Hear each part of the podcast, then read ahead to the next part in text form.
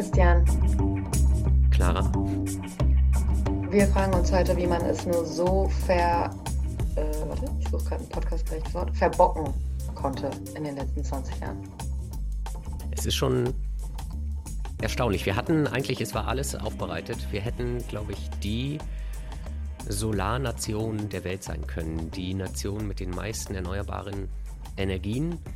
Wir haben mit Bruno Burger gesprochen, Energiespezialist beim Fraunhofer Institut für Solarenergie. Er hat uns erzählt, alles war da. Wir hatten die Fachkräfte, wir hatten die Technologie. Mhm. Und das war 2012. Und jetzt, zehn Jahre später, sind wir auf einmal von russischem Gas und Öl abhängig. Und finanzieren damit diesen furchtbaren Krieg in der Ukraine mit. Es ist schon wirklich bitter, überhaupt über diese Dinge gerade sprechen zu müssen. Es ist ja einiges im Umlauf, Frieren für die Freiheit ähm, und so weiter, Fahrradfahren für die Freiheit. Das klingt alles so kleinteilig im Vergleich zu dem, was da gerade passiert. Genau. Es gibt ja jetzt eine ganze Menge Vorschläge. Frieren für die Freiheit. Ich weiß nicht, ob der von Altbundespräsident Joachim Gauck persönlich kommt, aber das geht ja so ein bisschen in die Richtung, dann zieht halt zu Hause mal ein Pullover an und es ist dann halt irgendwie ein bisschen kälter zu Hause. Und es klingt ja so ein bisschen es klingt ja fast niedlich, muss man ja sagen. Und wir haben aber mit dem Herrn Burger darüber gesprochen, ob das tatsächlich etwas bringt oder ob es eventuell andere Vorschläge gibt, die da cleverer sind. Und wie sehr es dann wirklich unsere Wirtschaft auch treffen würde, das ist ja immer das Gegenargument, dass es eben deutlich mehr als nur in Anführungsstrichen ein bisschen frieren ist. Insofern viel Interessantes heute im Klimalabor. Genau, und der Bruno Burger, der ist dafür auch der richtige Mann, der führt nämlich selbst die Experimente mit Duschen, Bügeln und Heizen durch, um zu schauen, wie hoch der Energieverbrauch und die Energiekosten dann tatsächlich sind. Sehr unterhaltsam. Klimalabor, die neue Folge. Auf geht's. Herr Burger, vielen Dank, dass Sie sich Zeit für uns nehmen. Herzlich willkommen im Klimalabor. Sie sind Energiespezialist beim Fraunhofer Institut für Solarenergie und wir wollen mit Ihnen heute gerne übers Energiesparen reden. Und zwar ist ja im Zusammenhang mit dem Krieg in der Ukraine dieser Vorschlag aufgekommen, dass wir doch eventuell für die Freiheit oder für den Frieden frieren können, nämlich die Heizung runterdrehen.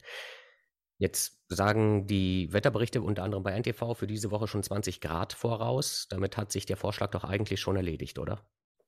Ja, ich bin jetzt nicht der Meinung, dass wir frieren müssen, sondern wir sollten auf etwas Komfort verzichten. Und das geht auch ganz einfach. Also ich habe sogar selber einen Versuch gemacht letzte Woche. Ich habe einfach meine Heizung abgeschaltet für eine ganze Woche. Bin gestartet am Sonntag mit 21 Grad, habe es dann abgeschaltet und nach einer Woche hatte ich noch 19 Grad im Haus. Das heißt, das ist noch nicht frieren und da habe ich jetzt eine ganze Woche praktisch kein äh, Gas verbraucht oder keine Heizenergie. Da haben Sie aber haben Sie denn auch mal geschaut? Super Isolierung, oder? Sorry, muss ich mal zwischenfragen. Oder ist das allgemein so? Ja, ich habe ein Haus mit guter Isolierung. Das ist jetzt zwölf Jahre altes Haus, aber ich habe schon beim Bau darauf geachtet, dass es sehr energiesparend ist. Wir haben 20 Zentimeter Isolation auf den Wänden. Wir haben dreifach verglaste Scheiben. Wir haben eine Lüftungsanlage mit Wärmerückgewinnung. Und äh, es war ja auch letzte Woche sonnig, sodass durch die Fensterscheiben auch ein Haufen Wärmeenergie wieder reinkommt, die das Haus dann tagsüber nachheizt. Und so ist es natürlich auch gut gegangen. Klar, im Altbau geht sowas nicht, aber in einem Neubau ist es durchaus möglich. Haben Sie denn auch mal geschaut bzw. berechnet, wie viel Energie Sie dadurch eingespart haben, beziehungsweise wie viel Geld Sie gespart haben? Wie viel Geld kann ich jetzt nicht genau sagen, aber ich, ich habe mal geschaut, normalerweise brauchen wir an einem Tag vielleicht 25 bis 30 Kilowattstunden zum Heizen. Und wenn man das mal umrechnet, das heißt, für mein ganzes Haus äh, würde es ausreichen, wenn man zum Beispiel ein Bügeleisen anlässt, um das ganze Haus mhm. zu heizen. Das zeigt mal, wie wenig Strom das man verbraucht. Oder umgekehrt, wenn man bügelt, merkt man, dass es im Haus schon warm wird. Ein Bügeleisen reicht, um das komplette Haus zu heizen. Ja, so ist das. Das ist interessant. Da brauchen wir ja keine Heizung mehr. Ja, man kann aber natürlich auch mit Strom auch effizienter heizen ja. als mit dem Bügeleisen. Man kann mit Strom eine Wärmepumpe antreiben. Und dann kann man nochmal einen Faktor drei bis vier gewinnen, sodass man dann eben noch weniger Strom braucht als das für das Bügeleisen. Aber wenn man dann weiß, man muss bügeln, kann man eigentlich die Heizung ausschalten und einfach die Bügelhitze nutzen für die nächste Stunde oder für die nächsten zwei? Oder ist das jetzt zu genau. einfach gedacht? man wird jetzt nicht gerade 24 Stunden bügeln, aber prinzipiell könnte man dann in dieser Zeit die Heizung ausmachen. Das ist interessant. Ist denn dieser Unterschied, von dem Sie gerade gesprochen haben, von 21 auf 19 Grad? Ich als zertifizierte Frostbeule kann jetzt nicht so genau einschätzen, ob ich dann, ob das dann schon kühl ist zu Hause oder ob Sie sagen, das ist, äh, merkt man kaum. Man merkt es schon, man muss natürlich dann einen Pullover anziehen und es gibt vielleicht, wenn man jetzt den ganzen Tag im Homeoffice am Schreibtisch sitzt, gibt es vielleicht auch kalte Füße. Und deshalb, wir haben die Heizung dann wieder ein, eingeschaltet, aber jetzt nicht mehr auf die 21 Grad, sondern auf die 20 Grad. Das geht auch sehr gut. Das heißt, für immer lässt sich das nicht durchhalten. Sagen wir mal, wenn man sieht, was die Bevölkerung in der Ukraine alles aushalten muss und durchhalten muss, dann muss man sagen, wir können das aus, auch durchhalten. Ja, es ist nur eine Frage, wie sehr sind wir bereit, auf etwas Komfort zu verzichten. Das ist ja so ein bisschen das Argument, das auch der Herr Gauck, unser Altbundespräsident, bei Frau Maischberger im Fernsehen gemacht hat. Darum geht es ja eigentlich. Dieser niedlich klingende Vorschlag, Frieren für die Freiheit, hat ja einen sehr ernsten Hintergrund. Und man fragt sich ja dann doch, weil das Problem ja offensichtlich ist, dass Deutschland so energieabhängig ist von Russland, dass wir uns nicht vom russischen Gas und vom russischen Öl trennen können. Reicht so ein niedlich klingender Vorschlag tatsächlich aus, um Russland vielleicht auch in der Hinsicht noch sanktionieren zu können? Ja, ich denke, wir können Russland vielleicht stufenweise sanktionieren. Russland verstärkt ja auch den Krieg permanent und wird immer aggressiver. Und da sollten wir darauf reagieren. Und meines Erachtens sollten wir jetzt zuerst mal ein Tempolimit machen, um Öl einzusparen. Das bringt irgendwie, die deutsche Umwelthilfe hat es berechnet, 3,5 Milliarden Liter Einsparung an, an Öl. Also solange wir kein Tempolimit auf den Autobahnen haben, meint es die Politik meines Erachtens nicht richtig ernst mit der Reduktion des Energieverbrauchs. Also müsste der Vorschlag eigentlich lauten Laufen oder Fahrradfahren für die Freiheit oder für den Frieden? Ja gut, die, die laufen oder Fahrrad fahren, die tun natürlich am meisten für, den, für die Freiheit oder für den Frieden oder für die Unabhängigkeit von fossilen Rohstoffen. Und die, die Auto fahren, die könnten sich halt an ein Tempolimit halten. Wenn wir auf der Autobahn 130 statt 150 oder 180 fahren, dann kann der Spritverbrauch schon drastisch reduziert werden. Wenn wir sogar ein Tempolimit von 100 Stundenkilometer machen würden, dann hätten wir noch viel größere Einsparungen. Das wäre das erste Mal, was wir machen können. Als zweites können wir auch ein Ölembargo machen, weil nur 35 Prozent des Öls aus Russland kommen. Und wir haben ja große Ölreserven. Wir haben nationale Reserven, die für 90 Tage ausreichen. Das heißt, da wäre am meisten, äh, das ginge am ehesten, dass wir erstmal ein Ölembargo machen. Und dann könnte man das weiter eskalieren. Wenn Russland den Krieg weiter eskaliert, könnten auch wir weiter eskalieren. Als zweites könnte man vielleicht ein Kohleembargo machen. Wir beziehen auch Steinkohle für die Kraftwerke, für die Steinkohlekraftwerke aus Russland. 50 äh, Prozent der Steinkohle kommt aus Russland.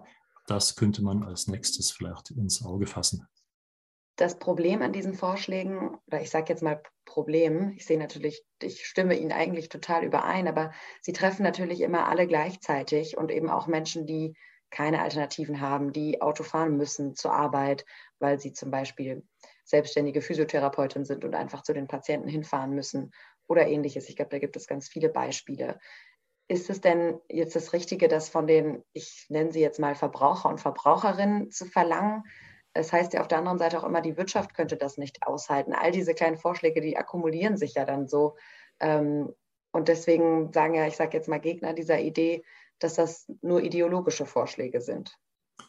Ja, also wir müssen was tun. Wir können nicht einfach Business as usual machen, während in der anderen, äh, in der Ukraine die Leute im Luftschutzbunker sitzen. Also äh, mir blutet das Herz, wenn ich sehe, dass, dass wir hier um Wohlstand diskutieren, während andere um ihr Leben bangen. Und klar, wir können jetzt im, privaten Bereich am schnellsten sparen. Wir haben auch den Industriebereich, da geht sehr viel Erdgas eins, einfach in die Erwärmung von Stoffen bei der Ernährungsmittelproduktion, Papierindustrie, Kunststoffindustrie brauchen wir Gas als Rohstoff. Wir haben Glas-Keramikindustrie, wo man mit Gas einfach Stoffe erhitzt. Wir haben die Metallindustrie. Da ist es natürlich viel schwieriger, äh, entsprechend die Stoffe einzusparen. Und die Industrien sind eher abhängig von der aktuellen Konjunktur und nicht von, von der Wetterlage. Aber das ist ja auch so ein bisschen das Argument, zum Beispiel von Bundeswirtschaftsminister Robert Habeck, der ja sagt, es geht eben nicht um individuellen Komfort oder Wohlstand, sondern um tiefe Einschnitte ökonomisch und sozial. Wir reden über Versorgungsengpässe im nächsten Winter, hat er gesagt, über Wirtschaftseinbrüche und hohe Inflation, über Hunderttausende Menschen, die ihre Arbeit verlieren. Unterschätzt man die Wirkung, die sowas eventuell haben kann? Das kann schon sein. Also die Leopoldina hat auch ausgerechnet, was man alles einsparen kann und kam zu dem Schluss, dass man jetzt kurzfristig auch auf Erdgas verzichten könnte. Das ist schon äh, ein großer Schritt und ja, das hilft nur in diesem Winter. Für den nächsten Winter muss man dann wirklich schauen, wo das Erdgas ja. herkommt. Ich habe gerade nochmal nachgeschaut. Aktuell sind die deutschen Erdgasspeicher zu 25 Prozent ungefähr gefüllt. Die letzten zwei, drei Tage hatten wir etwas mehr Importe als Verbrauch. Das heißt, da haben wir sie wieder leicht nachgefüllt, aber nur wenig. Und mit dem Erdgas, was wir im Moment gespeichert haben, können wir jetzt den Rest dieses Winters schon noch überbrücken, aber für den nächsten Winter haben wir natürlich noch keins. Aber die Frage ist, müssen wir uns heute schon um den nächsten Winter Sorgen machen, während die mhm. anderen sich um die nächste Stunde Sorgen machen müssen? Hm. Aber ein starkes Argument ist da ja auch immer, dass man diese Sanktionen eben auch durchhalten muss. Ich sage mal, das Blödeste, was passieren könnte, ist, dass wir jetzt ein Embargo ähm, aussprechen und dann in einigen Monaten sagen müssen, ups, wir brauchen doch wieder äh, ein paar Lieferungen. Und das ist ja auch immer das Argument, mit dem Robert Habeck ähm, das immer wieder betont und sagt, wir wollen so weit gehen wie möglich, aber eben auch nur so weit, wie wir es schaffen. Ja, ich stimme ihm da völlig zu. Aber wir müssen ja vielleicht die Embargos nicht alle gleichzeitig machen. Wir könnten zuerst ein Ölembargo machen und dann über Tempolimits und äh, über Spritsparen, vielleicht auch autofreie Sonntage, entsprechend Öl einsparen und auch Öl von anderen Drittstaaten mehr importieren, dann hätten wir zumindest schon mal etwas gemacht, einen ersten Schritt. Wir müssen ja nicht alles auf einmal machen. Dann suchen Sie sich aber auch direkt als ersten Schritt, muss man ja leider so sagen, die, den größten Lobbyverband raus. Weil ich glaube, gerade bei den Autofahrern gibt es ja, wenn man sich die vergangenen Jahre anschaut, häufiger Stunk, sage ich mal politisch. Ja klar, aber auf der anderen Seite muss man auch sehen, es gibt viele, die einfach zu dicke Autos fahren mit zu großem Spritverbrauch.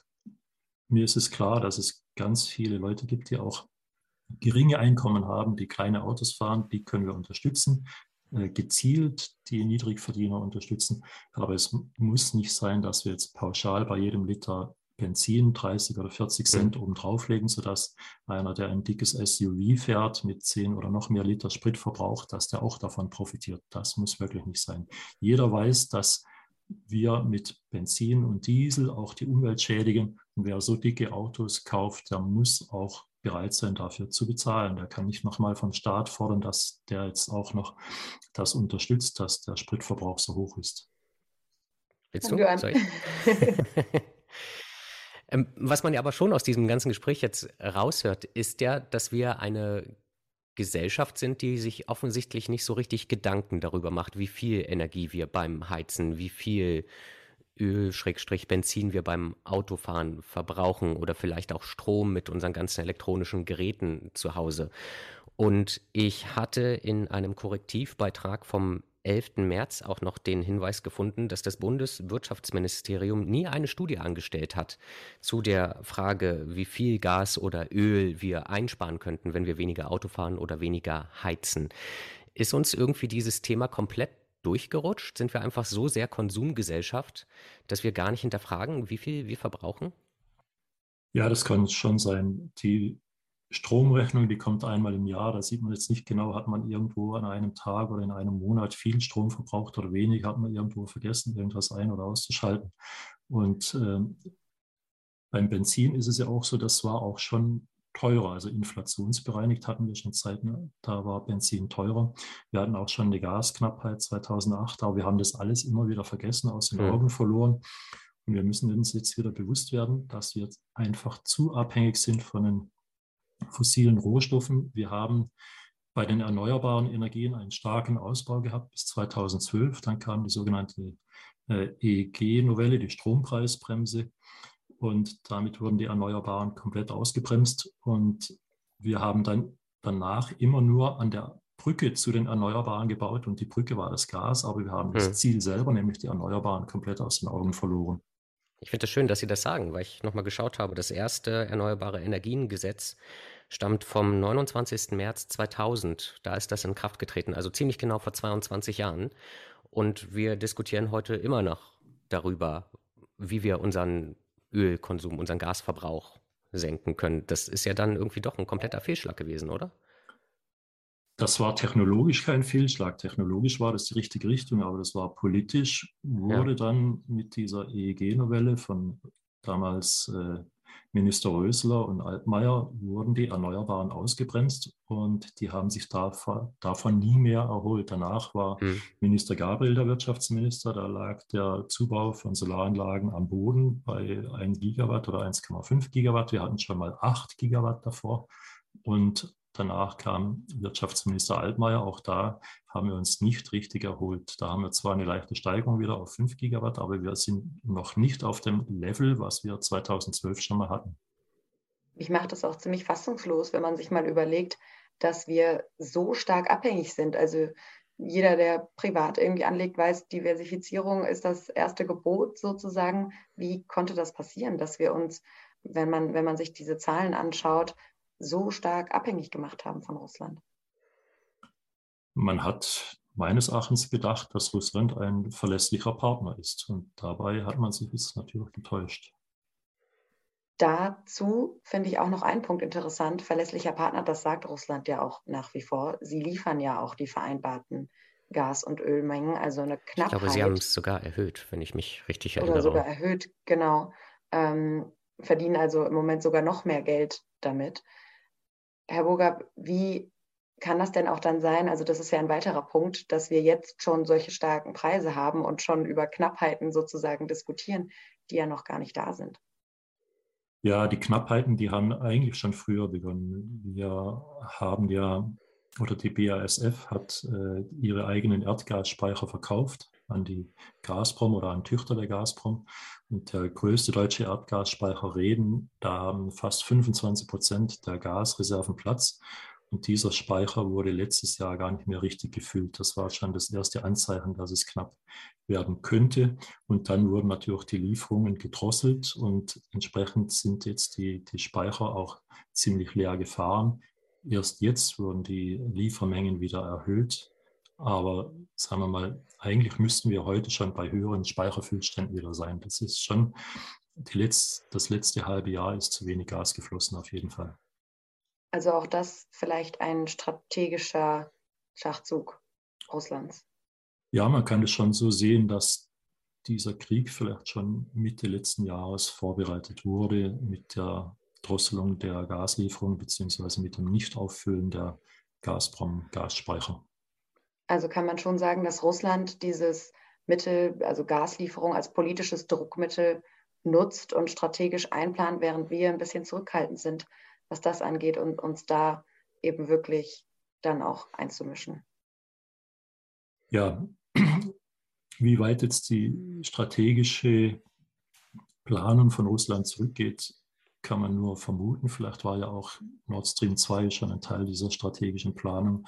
Auch die Pipelines über die Türkei wurden ausgebaut, sodass wir letztendlich jetzt eine mehr oder weniger Umleitung haben um die Ukraine nach oben über Nord Stream 2 und nach unten über die Türkei.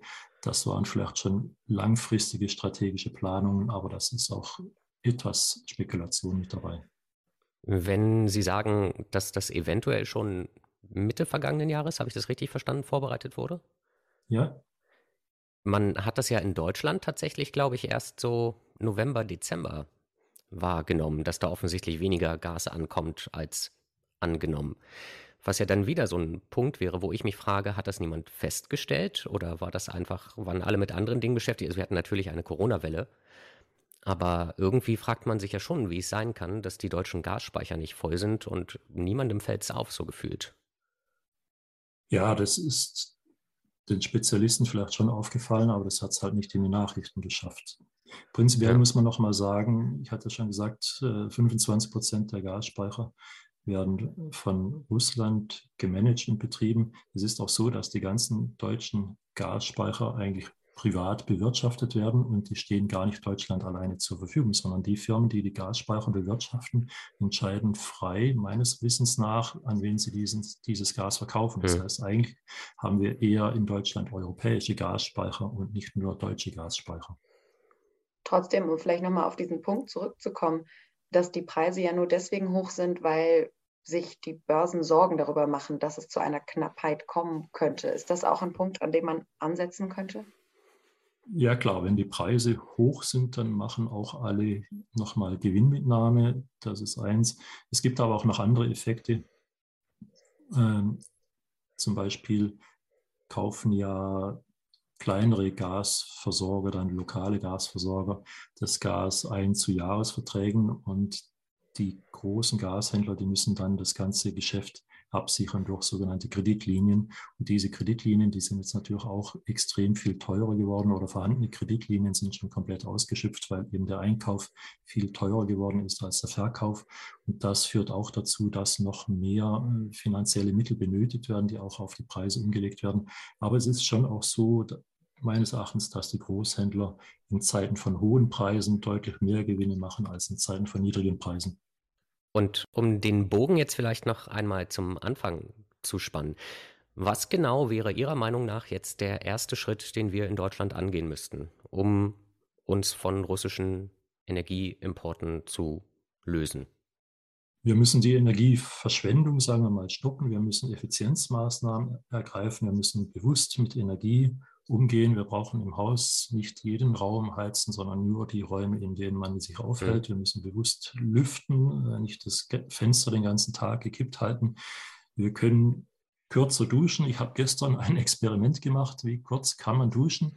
Und hm. ich habe es geschafft mit zwei Minuten und davon ist nur eine Minute Wasser gelaufen. Das heißt, nass machen, sich einschamponieren und dann wieder abduschen. Das geht auch. Man muss nicht fünf oder zehn Minuten unter der Dusche stehen.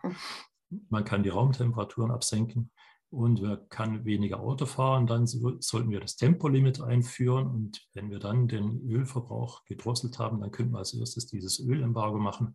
Und dann müssten wir vielleicht bei den Kohlekraftwerken die Reserven, bei den Steinkohlekraftwerken die Reserven auffüllen. Braunkohle haben wir selber. Dann könnten wir als zweites vielleicht auch ein Steinkohleembargo machen.